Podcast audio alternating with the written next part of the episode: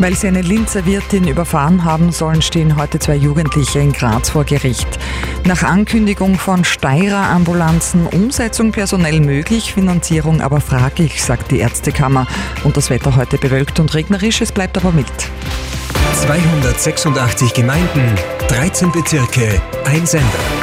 Das Radio Steiermark Journal mit Barbara Schupfer.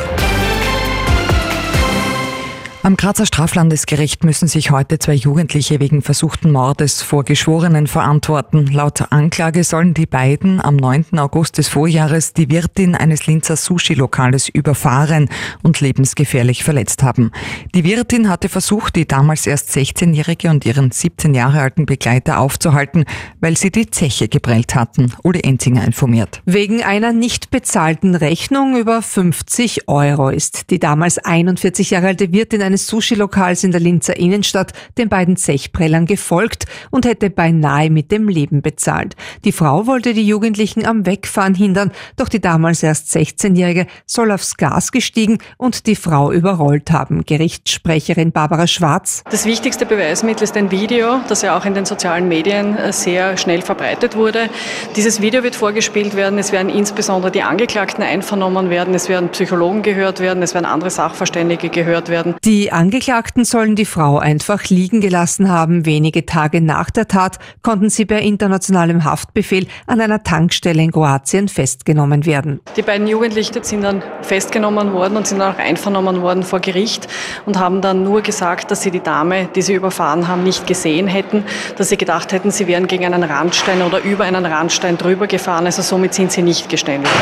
Den Jugendlichen drohen nun bis zu 15 Jahre Haft. Beide Teenager sind vorbestraft Haft, die Hauptangeklagte wegen Körperverletzung, ihr Begleiter wegen versuchter Nötigung. Die heute 42 Jahre alte Wirtin leidet immer noch an den Folgen. Sie hat mehrere Brüche, unter anderem am Becken erlitten und bereits fünf Operationen hinter sich. Zwei weitere sind noch geplant.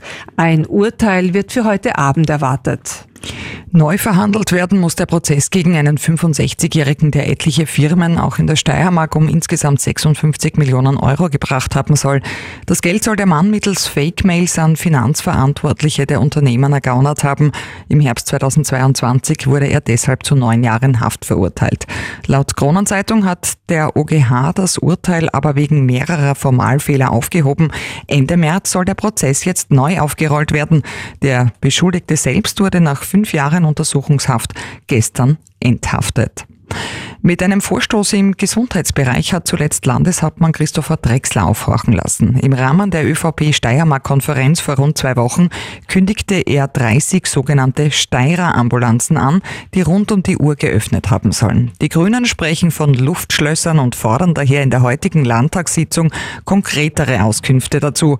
Wir haben uns indessen angesehen, wie und von wem diese Steirer-Ambulanzen überhaupt umgesetzt werden könnten. Diese Steirer-Ambulanzen, ein bis drei, je nach Bezirksgröße und Bevölkerung. Diese Steuerambulanzen sollen eine 24-Stunden-Versorgung für die kleinen Wehwehchen, für das tägliche Problem sein. So Landeshauptmann Christopher Drexler von der ÖVP im Beisein von Bundeskanzler Nehammer vor gut zwei Wochen.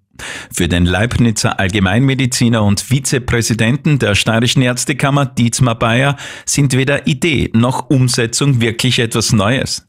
Es müsse nur eine Umfinanzierung der Leistungen vom Spitals auf den neuen Ambulanzbereich erfolgen. Ich mache mir mal prinzipiell über die Finanzierung keine Sorgen, weil ja die Leistung drinnen wie draußen anfällt. Das ist ein leistbarer Aufwand. Aber das muss natürlich finanziert werden. Das ist das Einzige. Die österreichische Gesundheitskasse finanziert die Leistungen der niedergelassenen Ärzte. Das würde auch für solche Steirer Ambulanzen gelten. Für Vinzenz Harrer als Vorsitzenden der ÖGK-Landesstelle muss es aber nicht unbedingt um die fixen Ambulanzen gehen. Wo ich äh, ein bisschen vorsichtig bin, ist, man muss jetzt ambulante Versorgung nicht immer als stationär sehen. Es gibt aber auch die Möglichkeit, äh, im Bereitschaftsdienst äh, noch was nachzusetzen. An den steirischen Ärzten, so Mediziner Dietmar Bayer, soll die Umsetzung nicht scheitern. Wir können jederzeit äh, mit Pop-up-Ordinationen, also die sozusagen sehr rasch umsetzbar sind, derartige Konstrukte machen. Äh, wir freuen uns, wenn Gespräche mit uns aufgenommen würden. Im Superwahljahr 2024 wird das Thema Gesundheit wohl noch öfters diskutiert werden. Für eine Umsetzung des pfiffigen Begriffs Schneiderambulanzen müssten aber wohl sehr rasch konkrete Entscheidungen fallen. Gregor Waltl hat berichtet. Eine Einigung der Bundesregierung gibt es offenbar rund um die viel diskutierte Wohn- und Bauoffensive. Details sind bisher noch nicht durchgesickert. Die konkreten Pläne sollen aber noch heute präsentiert werden. Zu den zuletzt erwogenen Maßnahmen gehörte etwa die steuerliche Absetzbarkeit von Kreditzinsen beim Kauf des ersten Eigenheims, aber auch die Abschaffung der Nebengebühren und der Grunderwerbsteuer bis zu einem gewissen Betrag. Weniger Anklang fand der Vorschlag der Sozialpartner, privaten für das erste Eigenheim einen Bonus von 100.000 Euro zu bezahlen. Der Strafsenat der Fußball-Bundesliga hat gestern Sperren über Sturmspieler Gregory Wütrich und Sturm-2-Trainer Jürgen Säumel ausgesprochen. Wütrich wegen Verhinderung einer offensichtlichen Torchance beim Spiel gegen WSG Tirol am Sonntag, Säumel wegen Äußerung von Kritik. Beide müssen nun für jeweils ein Spiel pausieren. Claudia Rath, du schon in den Schattlöchern. Wie schaut es denn heute mit dem Wetter aus? Ja, Sonne genießen jetzt, denn viel Sonne gibt es heute nicht mehr. Es zieht immer mehr zu. Auch die Sonnenfenster, die es jetzt noch im Süden und Osten des Landes gibt, schließen sich.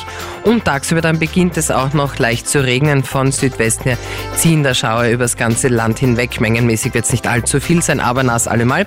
Mild ist es für die Jahreszeit nach wie vor. 9 bis 15 Grad gibt es heute Nachmittag, 10 bis 17 Grad dann sogar morgen Mittwoch und auch der wird wechselhaft verlaufen mit ein paar Regentropfen zwischendurch.